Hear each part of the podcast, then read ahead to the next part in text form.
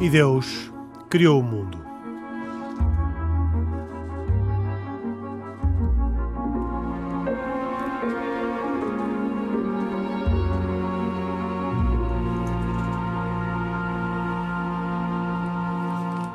E Deus criou o mundo. Um programa semanal de debate na Antena 1, autoria e produção de Carlos Quevedo, hoje com cuidados técnicos de José Silva. Comigo, Henrique Mota, que modero, estão, como sempre, Pedro Gil, Khalid Jamal, Isaac Assor, um católico, um muçulmano e um judeu que falam a título pessoal, embora naquilo que, naquilo que dizem nunca escondam as suas convicções religiosas, mas não são representantes oficiais das suas religiões.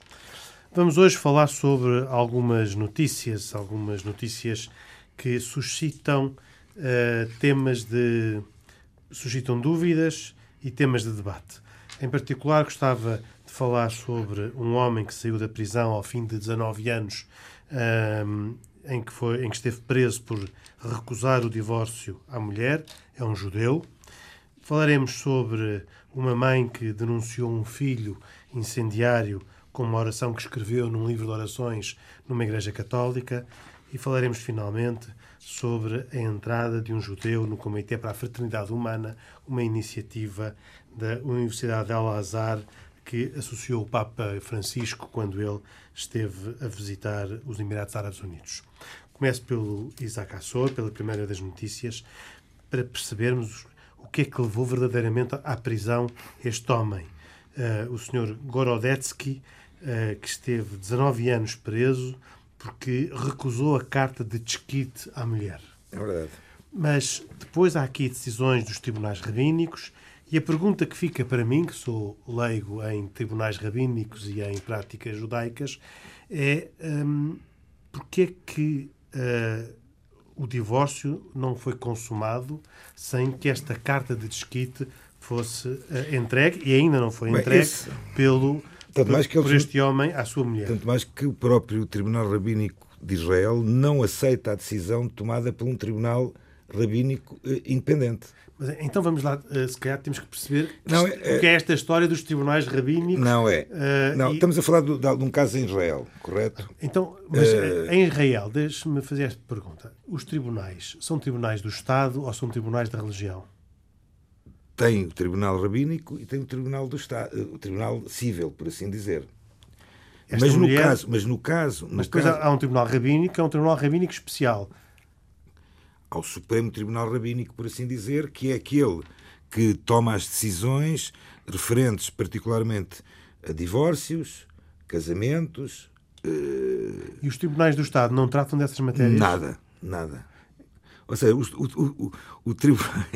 Esse é um dos grandes, eh, um dos grandes problemas e uma das grandes uh, uh, discussões existentes neste momento em Israel, tanto mais que basta olhar que nem, nem se consegue formar um governo há não sei quanto, há não sei quanto tempo e existe uma divisão enorme entre religiosos, não religiosos, mais religiosos, menos religiosos, partidos árabes, partidos. Uh, Sim, mas neste caso, uh, que estamos uh, até num, num, contexto que não envolve políticos, nem eleições, envolve não, só a organização do Estado, não, mas, mas, a justiça no Estado. Não, mas a justiça no Estado. Portanto, a justiça do Estado de Israel, a justiça dos tribunais do Estado não atua sobre, não atua sobre matéria de família? Matéria sobre, sobre matéria religiosa. Mas o casamento é uma matéria religiosa? É, porque o casamento em Israel, o casamento judaico é o quê? O casamento judaico é uma celebração de um casamento, obviamente, entre um homem e uma mulher, em que uh, é feito um contrato de casamento, chamado, chamado em hebraico ketubá. Ketubá é um contrato de casamento. Eu, quando me casei, tive, tiveram que redigir um contrato de casamento em que o, o marido uh, tem uma série de obrigações para com a mulher. Uh, esse contrato difere de país para país, de zona em zona, por exemplo, nós em Portugal, os contratos de casamento que são usados são de acordo com as antigas tradições de, de Castela, por assim dizer, uh, em que mencionam uh, o que é que o marido terá que uh, indemnizar a mulher no caso de não cumprir com o casamento, não cumprir com a, o sustento dessa mulher, não cumprir com, com as obrigações sexuais que tem com ela, uma série de coisas. Em Israel, esses contratos são, digamos que, selados eh, pelo Tribunal Rabínico de Israel, que são, na verdade, são dois tribunais rabínicos que existem em Israel. Existe um tribunal rabínico sefaradita, para os judeus de, ori de origem de sefaradi, Portugal, Espanha, Marrocos, Tunísia, e o, e o, o, Tribunal Rabínico Ashkenazi. Existem dois grãos rabinos em Israel, que são eleitos por um sufrágio eh, quase que entre rabinos, por assim dizer. Por exemplo, o, o, uma espécie de papas. Essa, essa, essa, é, é, essa é uma das grandes discussões e eu particularmente tenho sido altamente crítico em relação a isso, que é uh, a transformação, a vaticanização do judaísmo, uma forma de dizer, uma vaticanização do judaísmo, que Israel está uh, quase que a impor não só às pessoas que vivem em Israel, mas também, inclusive, com a sua influência que tem em rabinos que são colocados na diáspora judaica, em todo o mundo, em que são pessoas que não têm, ou não querem ter, ou não podem ter a mínima autoridade para tomar decisões. Este caso do divórcio é flagrante, quer dizer, uh, tanto mais que este senhor, uh, inclusive, acusações de, de, de, maus tratos para com, a, para com a mulher, ele teve, e o próprio, e o próprio uh, Tribunal Rabínico não o conseguiu convencer a dar o divórcio. E, e qual é que é o problema? O rabínico não se pode substituir à vontade dele na, na emissão dessa carta de desquite? Porque, porque afinal, o tribunal porque, então não tem poder. Porque Israel, no caso de Israel, estamos a falar no caso de Israel, não estamos a falar de um caso que eventualmente pudesse acontecer em França, em Portugal, em. Até porque isso implicariam as leis civis que Exatamente. sobrepunham às leis religiosas. O problema, o problema fundamental é que a lei judaica ainda é muito, muito forte e muito marcante em tudo que é a sociedade, na vida social judaica. E qual é o problema? Eu, vamos lá ver. Nós tivemos uma outra situação muito recente. Deixe-me, já agora, desculpe, deixe-me só fazer aqui um ponto. Houve aqui uma situação ainda muito mais recente que eu por acaso não, não, não, não, não me lembrei de dar esta notícia também, que a mim deixou-me completamente chocado e que, e, que, e que, inclusive, eu entrei no debate sobre isto, que foi alguém que eh, faleceu na diáspora judaica e que o Tribunal Rabínico não deixava que a pessoa fosse enterrada em Israel, onde ela queria vir ser enterrada em Israel. Porquê? Porque ele não tinha dado o divórcio à mulher que ainda estava viva. Ou seja, uma punição, chamemos-lhe isto uma punição. Obviamente, no final, a senhora, o senhor foi, o senhor, o senhor foi enterrado, uh, porque também aqui havia uma. Mas a, a viuvez, com certeza, liberta a viúva da. Eh, Agora sim, dos mas, deveres de... sim, mas não, eles não estavam a deixar que o corpo dessa pessoa que faleceu fosse enterrado em Israel. Como, como, como sanção. Como uma sanção. Mas então, de, vamos dar um passo atrás. O casamento uh, judaico, celebrado entre homem e mulher, é um contrato que uh, tem uma fórmula típica uh, e, que é Várias é regido, fórmulas. e que é regido pela lei judaica, certo. pela lei religiosa. A separação ou divórcio, ou talvez o, o desquite, divórcio, porque é, é uma, é uma forma certa. de separação determinada, é só pelo homem. O homem, o, o homem o homem que dá... dá... o divórcio, exatamente. Portanto, a mulher, a não a, ser, a mulher não tem direito de se a não, a não ser A não ser que ele não cumpra com aquelas especificações que estão escritas Mas no é, contrato de casamento. Isso aí será uma denúncia do contrato por incumprimento. Exatamente. Mas o, o, o, é isso. o homem pode desinteressar-se e, e dar o divórcio. Pode, desde que, desde que alegue. Que alegue. E depois compra ver, as consequências que são previstas no contrato. O contrato de casamento é uma proteção à mulher. O problema que existe é que, segundo aquilo que eu percebo desta notícia, é que nas, no, Mas, ainda em teoria geral, para percebermos como é que funciona o regime, eh, porque nós não conhecemos o, o, sistema, não é? Portanto, casam-se segundo um contrato, o contrato, segundo o que Existem diz o três Isaac, testemunhas, é feito uh, para proteger perante, a mulher. três testemunhas, no mínimo. A mulher não pode reclamar o divórcio, não, não pode ela tomar a iniciativa de dar o divórcio ao marido, o marido é que pode tomar a iniciativa de dar o divórcio à mulher, a mulher não pode, quer dizer, pode, em algumas situações pode, mas são situações muito, muito escassas. De incumprimento por parte do marido das, das obrigações contratuais. Por isso, Portanto, os, funda os, fundamentos que eh, levam a poder invocar o divórcio não são simétricos ou iguais para homem e mulher. Não, é assim? não, não, não, Depois, neste caso, uh, ela quis divorciar-se porque era alvo de maus tratos, entre outras coisas. Quando estava grávida. Uh, exatamente, portanto a história é muito. Não, isto é, é dramático, isto é triste. Dramática. Isto é muito triste. É muito triste. O processo, o marido recusa-se a dar-lhe a carta de desquite e, um, e há um tribunal rabínico que intervém. E, há, uh, e a intervenção do tribunal rabínico é no sentido de ordenar ao marido que liberta a mulher por, por, uh, por, um, por uma carta de, de divórcio, divórcio, ou de desquite e, uh, e ele não cumpre. não cumpre. E o tribunal, para mim, aos meus olhos de moderador do programa, paradoxalmente, tem poder para o mandar para a prisão, tem. mas não tem poder para, para se substituir a ele na, na emissão, emissão dessa é carta. É verdade, é verdade. Não, isto é, isto é assim? É, é, é, exatamente isso. E qual é a razão, vamos lá ver, e qual é a razão fundamental que eh, obriga um tribunal rabínico, e neste caso o de Israel, eh, a querer que essa pessoa queira dar, tenha que dar o divórcio. Eu vou explicar muito simplesmente. Essa mulher, primeiro, não poderia ou não pôde nunca voltar a casar.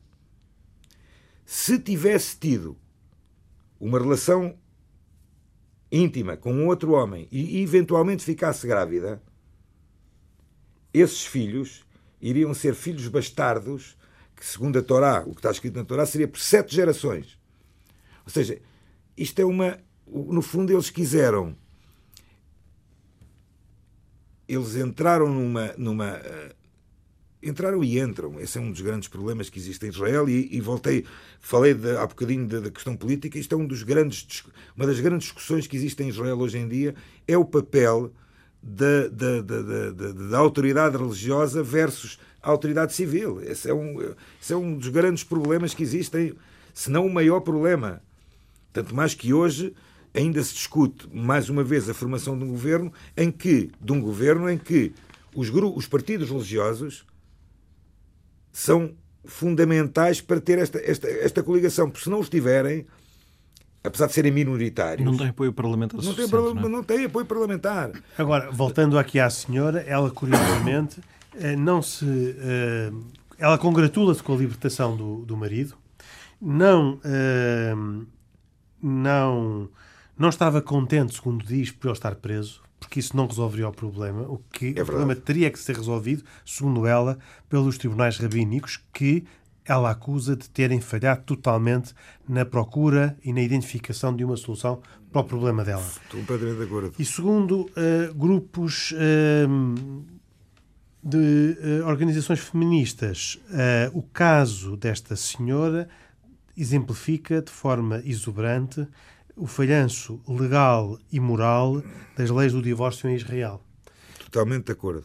Porque não há, na verdade, uma lei civil que se imponha. Totalmente de acordo totalmente de acordo e, e volto a dizer isto, isto, uh, não, isto é algo que é, seria impensável acontecer numa comunidade judaica fora de Israel.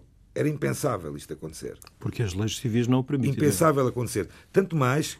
Mas as leis civis não permitem, como diz o Pedro. Não, mas é que, não, mas é que uma das. Aí está. As leis civis não permitem e mais, as comunidades judaicas. A lei judaica não, não se ultrapassa nunca em nenhuma sociedade onde haja uma lei civil também. Mas, oh, Isaac, Tem... deixa-me fazer aqui uma pergunta. Se eventualmente isto acontecesse num país em que a lei civil é superior à lei, o que provavelmente aconteceria é que a lei religiosa cairia num vazio. Ou seja, a senhora ia fazer a sua vida, iria obter o divórcio civil e onde é que ficava aqui a lei religiosa? Onde é que ficava não. o casamento religioso dela? Caía no vazio, não é? Provavelmente. Sim, mas ela, o que ela deveria ter tido, claramente, e eu não é preciso ser um grande sábio do judaísmo para dizer isto, era ter tido o divórcio. No fundo, é ter o divórcio. Mas isso, se o divórcio depende da vontade de uma outra pessoa e se essa pessoa não conjuga a vontade então, dela. o papel do Tribunal Rabínico, o papel do Tribunal Rabínico nos divórcios judaicos é muito simples. É muito simples, não é, não é tão simples como eu estou a dizer. É fazer convencer o homem Mas não convenceu. Extrair dele essa Mandou para a vontade. pri- não é? extrair Mandou- dele, extrair dele essa vontade. Mas mandou para a prisão durante 19 anos e ele saiu de lá a dizer que não dava o divórcio à senhora. Pronto, então, pelos vistos, não- Portanto, foi, um- foi, um- foi, um- foi, foi em vão. Foi em vão que ele esteve 19 anos Totalmente preso em vão. e, e ela E continuará ela, sem continua, divórcio. e ela continua E casada. há aqui outro aspecto Isto é uma importante. situação Ó, Henrique, há aqui de outro aspecto não é? importante, que é qual é que é o fundamento para o qual este senhor é preso. Porque até juridicamente, vá lá, juridicamente não, enquadrado no âmbito da lei religiosa, qual é que é o fundamento para este senhor ir para a prisão? É porque Não- ele não não obteve uma não- declaração que à Não, é partida ele seria melhor. à ordem do tribunal de, dar a carta de, dar a desquite carta à de mulher. divórcio. Portanto, é, é- é- é curiosíssima a situação em que ele é preso por desobediência de- a uma instituição que não tem poder para, Para- substituir para a vontade. a, a emissão da Mas é- essa é uma, é, é uma das nuances, se não a nuance mais complicada que existe entre a relação E há aqui um entre a vida aspecto- judaica e, e a vida social no Estado de Israel. Mas se calhar pode-se concluir daqui que então nenhum tribunal rabínico pode nem substituir-se na emissão, ou seja, a declaração tem que ser feita por completa, livre e espontânea vontade do próprio, é isso? Certo, mas é- sabes, sabes muito bem que a livre e espontânea vontade pode não ser, eh, quer dizer, pode ser tirada a ferros também. Sim, Sim, mas Pode ser tirada a ferros. Eu, eu, eu, eu presenciei eh, situações, não como decisor de, de divórcios eh, religiosos, mas com o falecido meu pai, em que ele claramente olhava para, as- para o- para o marido e dizia assim: o senhor, você tens que dar o divórcio, mas não vais dar o divórcio porquê? Sim, mas isso era a autoridade dele que, portanto, sobrepunha e fazia valer. Mas, mas que aí está, é esta autoridade, ou seja, não é? o Tribunal Não Rabínico o não teve, E, não portanto, teve, não a- teve o- o- o- a arte de conseguir resolver uma A moral da situação. história é onde não haja essa arte, não há solução. Não há solução. Pedro Gil, eh, no Distrito de Viseu, eh, uma mãe preocupada com o seu filho eh, escreve no livro de orações da, eh, da, da Igreja, do Santuário de Santa Eufémia, eh, um pedido para que ela interceda para que o filho perca o vício dos fogos. E o padre desse santuário faz uma cópia dessa página, leva à polícia judiciária que toma essa página como prova de, ehm, da autoria ehm, Ou pelo menos como indício que depois deve ter indício, conseguido até é? obter a prova. eh, de que esse rapaz ehm, era, ateava fogos.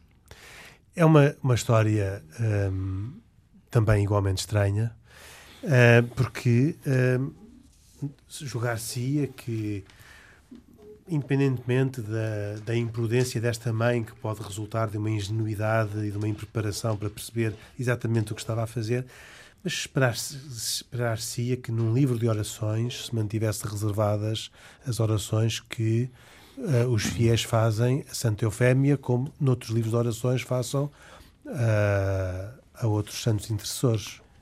Sim, eu, eu, pronto, eu também só tenho o texto da notícia e não conheço mais senão aquilo que está escrito.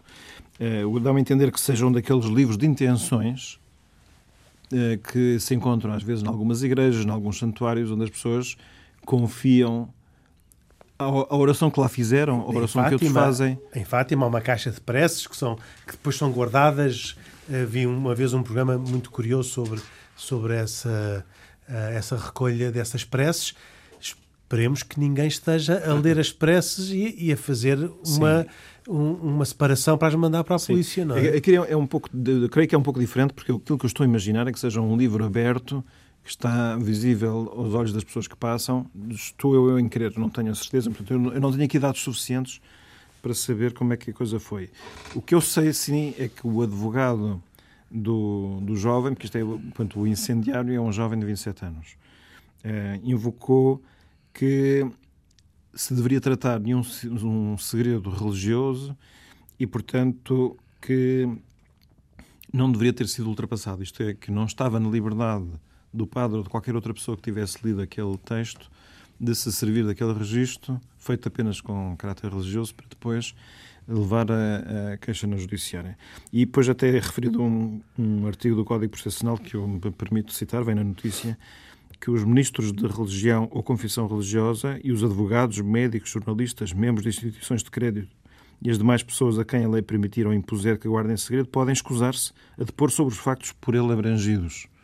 Eu tô, não querendo transformar isto num debate jurídico, Sim, sim, diria que sim. são coisas diferentes, porque uma coisa é o conhecimento que um ministro religioso tem de uma coisa que lhe seja dito a ele confissão. a título pessoal, Confissão. em confissão ou não confissão, Sim. e outra coisa é uma declaração escrita, num Escrita. documento público aberto a todas as pessoas.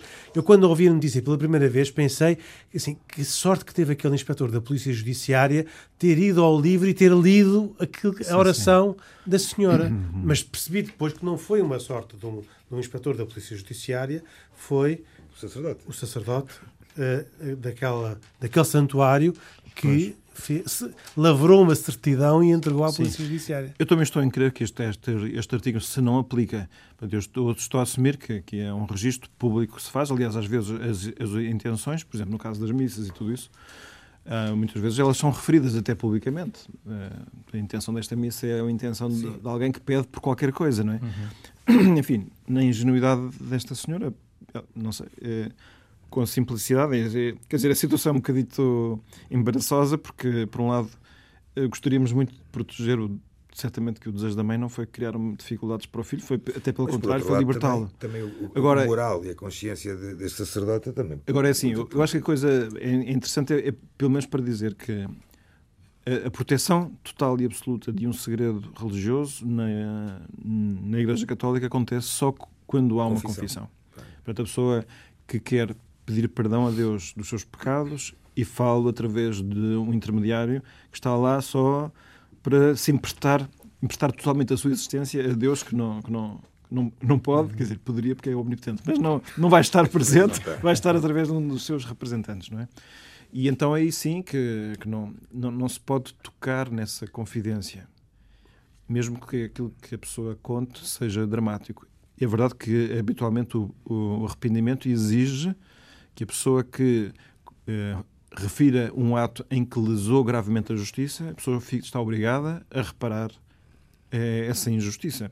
E então, nesse sentido, tem que tomar medidas, entre as quais pode ser declarar-se às autoridades. Isso é uma coisa, é uma conversa Pedro, aqui uma entre pergunta. Então, ad- admitindo aqui, nós temos aqui uma, algo que foi um bocadinho mais público, podemos discutir isso. Foi mas, bast... Não, totalmente. foi é- totalmente é uma natureza público. completamente diferente. Mas admitindo que um fiel- que isto fique claro. Ok, Isso admitindo é que um crente confessa a um padre e que confessa algo que é de tal modo grotesco ou lesivo do chamado interesse público.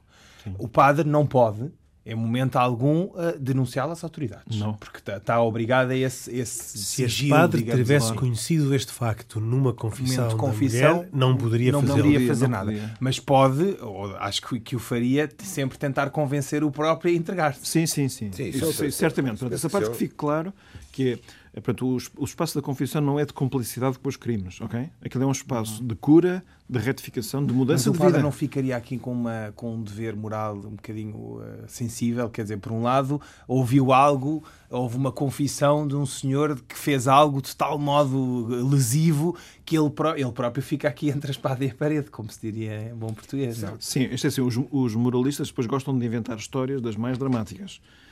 Pronto, é, é só para dizer que, e em todos os casos extremos, Por exemplo, o exemplo da pessoa se confessar de ter matado a mãe do sacerdote. Estou a dizer uma coisa gravíssima, que não, não, não conheço nenhum caso que isto acontecesse, mas isto é plausível de se poder dizer.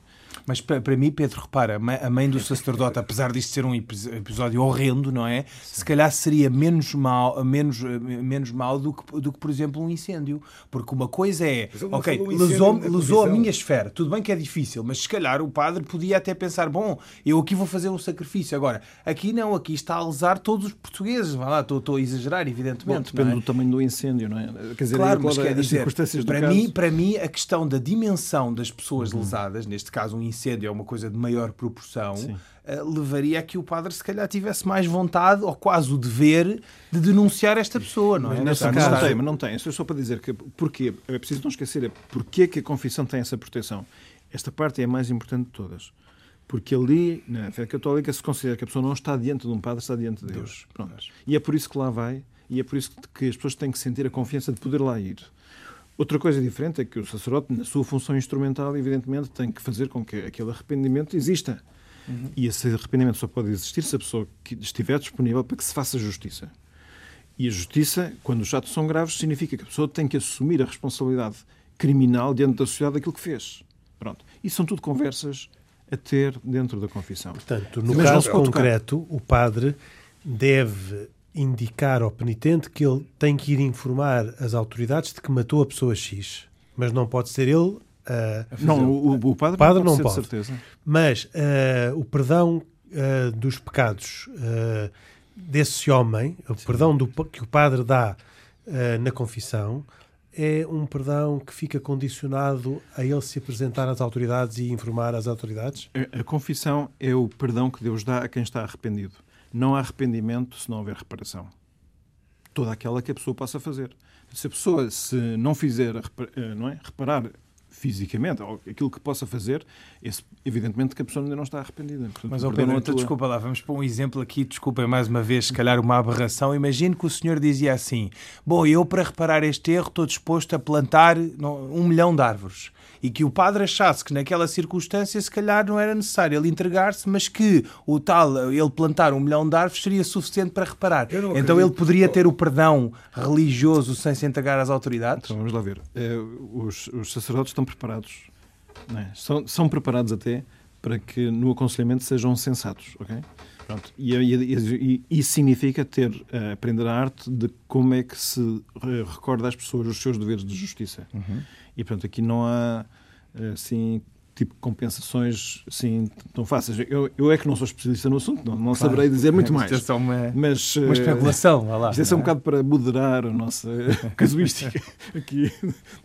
Agora, voltando à nossa história, eu estou, estou em crer, primeiro, que não era um ato de confissão, portanto, não, não está protegido pelo segredo absoluto da confissão. E por isso o é advogado certamente... não tem razão na Provavelmente, não é? É certamente um ato reservado, mas eu não tenho aqui informação suficiente no caso, mas dá-me a impressão que se pode presumir que é um ato potencialmente eh, público. Potencialmente público. E, portanto, eu diria, não sei, assim, de repente parece-me que aquilo que fez o padre é legítimo. Mas, em todo o caso, haveria que conhecer mais e depois também os tribunais civis vão ter que, são quem vai ter que fazer a avaliação de se, se neste caso acontece ou não algum, algum de, destes uh, tipos de uh, atuação protegida com de, poder de, com dever de confidencialidade que é referido neste artigo que nós, segundo a nossa interpretação, achamos que não se aplica. Que a grande discussão tem a ver essencialmente com a confidencialidade durante a confissão. Não, não. Isso, assim, aí, isso aí é que poderá ser uma coisa que se possa discutir. Neste caso, Sim. específico. Não, sobre a confissão não se discute. É, é confidência total. Não, não, mas não... Eu, eu poderia discutir ah, isso. Eu poderia sim. discutir isso. Eu não posso discutir é que de repente apareça um escrito feito num, num, num, num, num documento ou num repositório público, público, público em que fulana diz que reze pelo meu filho que andou a pôr fogo aí Sim, aqui dizer, o que, o, que apare, o, o, que aparenta é que foi uma, um descuido, neste caso da mãe, que, como o Pedro disse, não queria, não queria prejudicar o filho, mas que, inevitavelmente, pela circunstância, acabou por, por denunciar. E alguém sabe qual foi o seguimento disto? Ainda não. Isto é em setembro, portanto ainda não. Ainda é cedo. Ainda é muito cedo para. Ainda está para em, em andamento, acho que. Foi sensato a, a atuação deste padre? Eu não sei, eu, como digo, nós não temos todas as circunstâncias e é muito mais difícil poder dizer qualquer coisa sem saber. Eu acho que nós levamos aqui a nossa reflexão até onde é possível com os escassos dados que temos. Muito bem.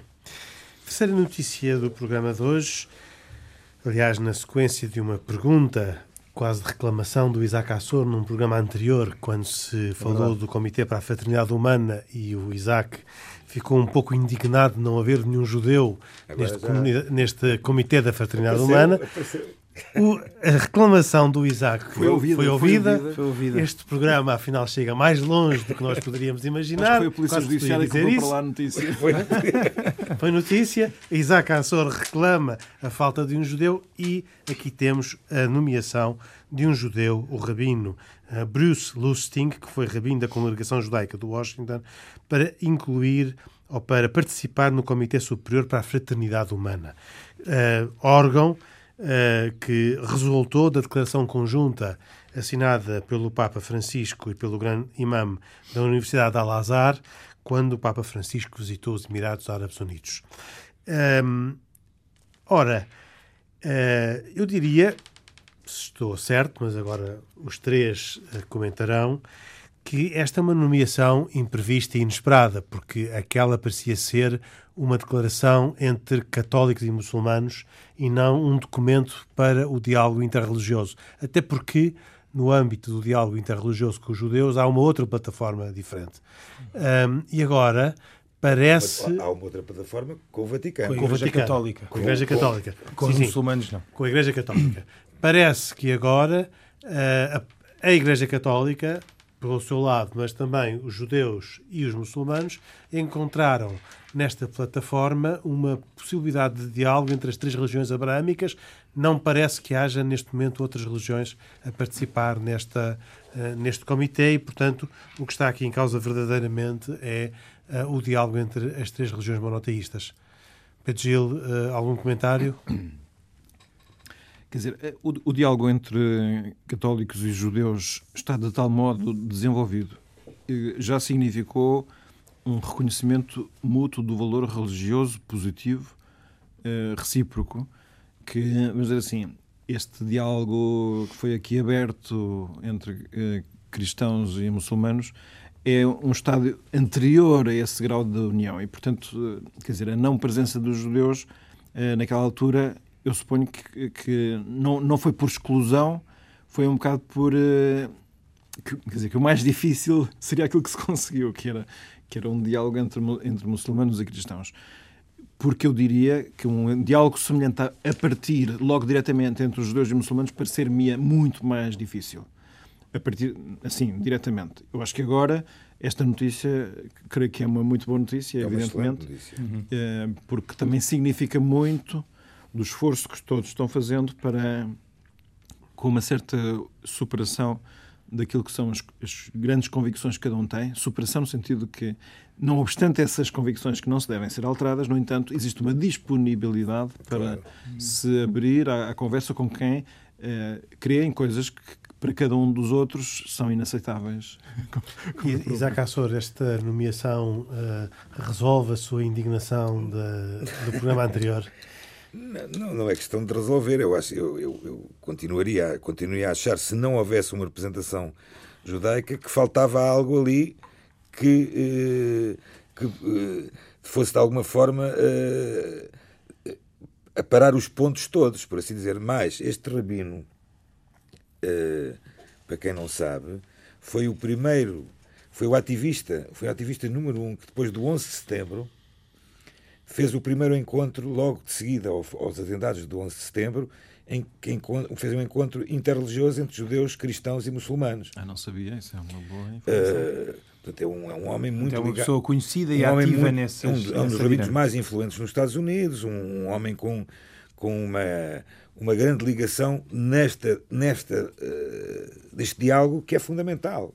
E, portanto, fazia todo o sentido que existisse um, uma representação judaica.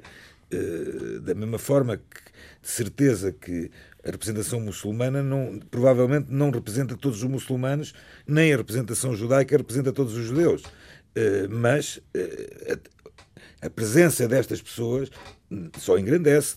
Por acaso, até imagino que neste momento, ainda da parte muçulmana, só, só haja sunitas. Pois. Não sei se já estão xiitas incluídos. Uh, que, eu, que eu saiba, não. E, e ismaelitas, se calhar ainda. Para já não. Para já ainda não se. A mesa, ah, se calhar, vai ter que alargar. Uh, Isaac uh, Khalid Jamal, uh, a inclusão de um judeu uh, retira importância aos muçulmanos neste diálogo com, com os católicos, porque parecia ser o, o grande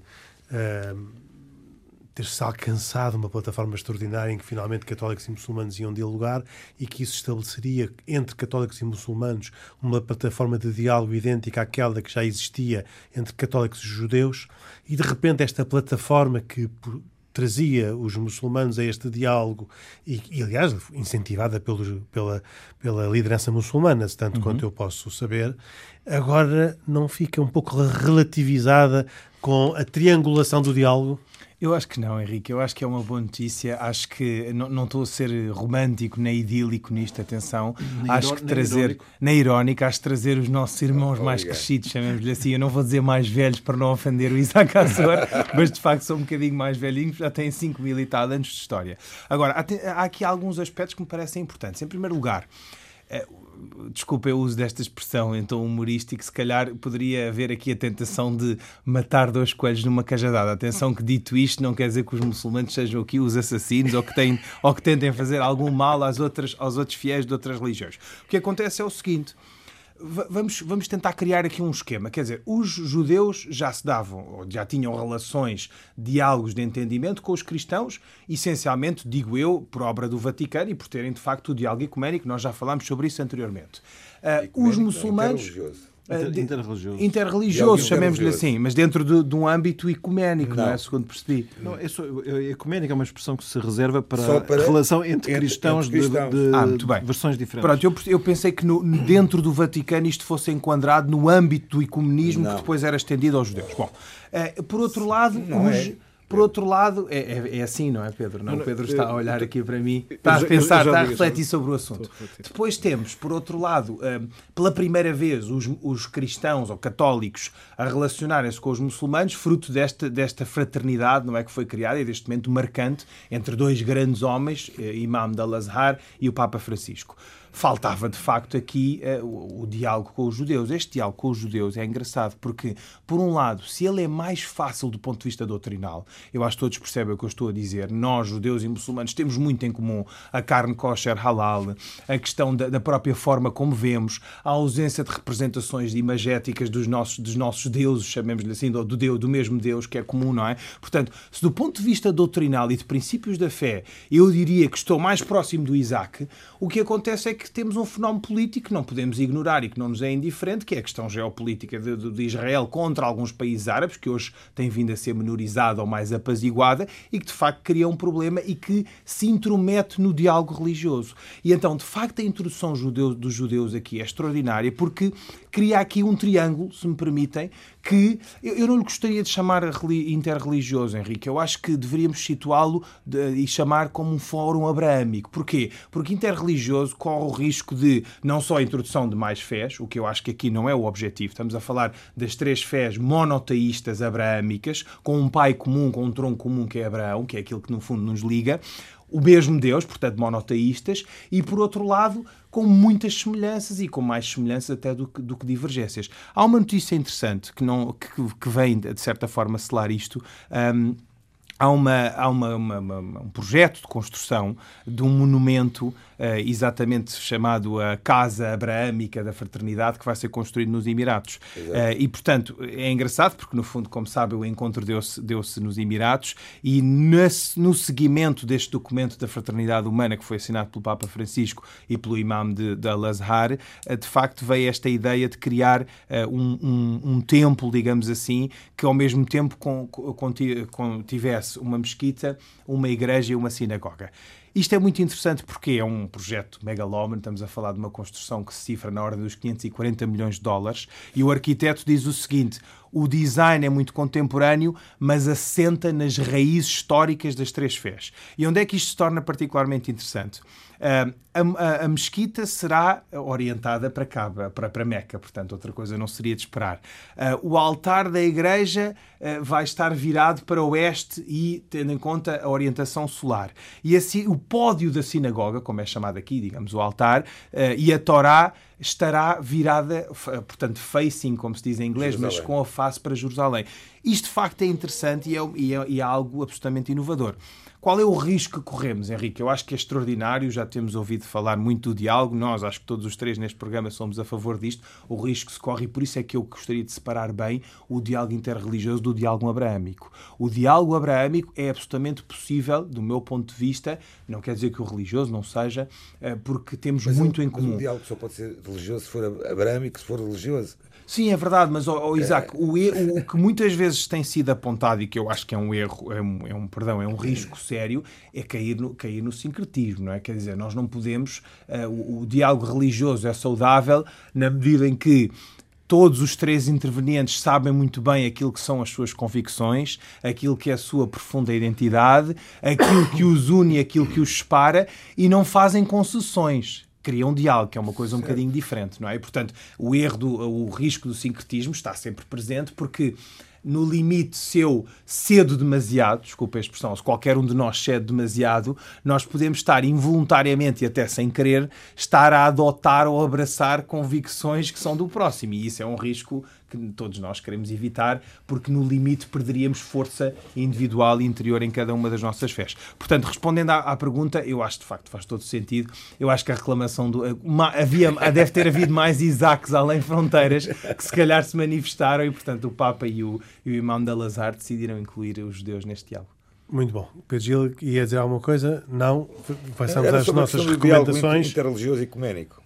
A questão da diferença. Há uma diferença. O diálogo ecuménico é, é, entre, é entre, cristãos entre, cristãos de variantes diferentes. O diálogo interreligioso, tipicamente, é aquele que existe entre várias religiões, embora é diferente daquele que é das religiões monoteístas que supõem que há um Deus que se revela, porque existem outras religiões que não são monoteístas claro. e que acham que tudo é Deus. Claro. E, e já agora uma outra pergunta, Pedro. Dentro, só para terminar, dentro da, da, da do, quer dizer, os judeus por terem uma, por ter seguirem a Bíblia também têm uma diferenciação em relação aos muçulmanos ou têm igual tratamento eh, nesse diálogo junto do Vaticano? Uh, então, é assim, o, tem um, tem um diálogo diferente. eu, eu sei que não há outra forma de dizer isso. E na falta de tempo com que estamos hoje, já não temos, já não temos oportunidade para falar desse assunto. O próprio Cardeal corre, disse-nos isso, disse Exatamente. Disse isso claramente no Vaticano. Está dito, voltaremos um dia, como, como sempre dizemos no fim dos programas, e nos falta tempo, voltaremos um dia para falar sobre isso. Uma recomendação, Khalid Jamal. Uh, muito bem, hoje trago-vos uma recomendação uh, do, de um livro que não é bem sobre religião, enfim, nós uh, estamos a gravar uns dias depois da, da morte de um ilustre do professor Freitas do Amaral e, portanto, ele não, que eu saiba, não escreveu sobre temas religiosos, mas eu tive o privilégio de aprender muito com as obras dele e, portanto, trago-vos um livro que no limite nos vai eh, permitir aprender algo sobre política e, como sabemos, enfim, a religião e a política não devem andar de braços dados. Nós conhecemos os casos trágicos de estados religiosos e o que eles de mal trouxeram ao mundo. De qualquer modo, a recomendação é um livro do professor Freitas do Amaral, a quem rendo homenagem por esta via, chama-se História das Ideias Políticas. Eu tenho um, um volume, eh, é da editora Almedina, e, portanto, esta recomendação serve no limite para render aqui homenagem a um grande homem da nação, professor Freitas do Amaral. Obrigado. Khalid Isaac.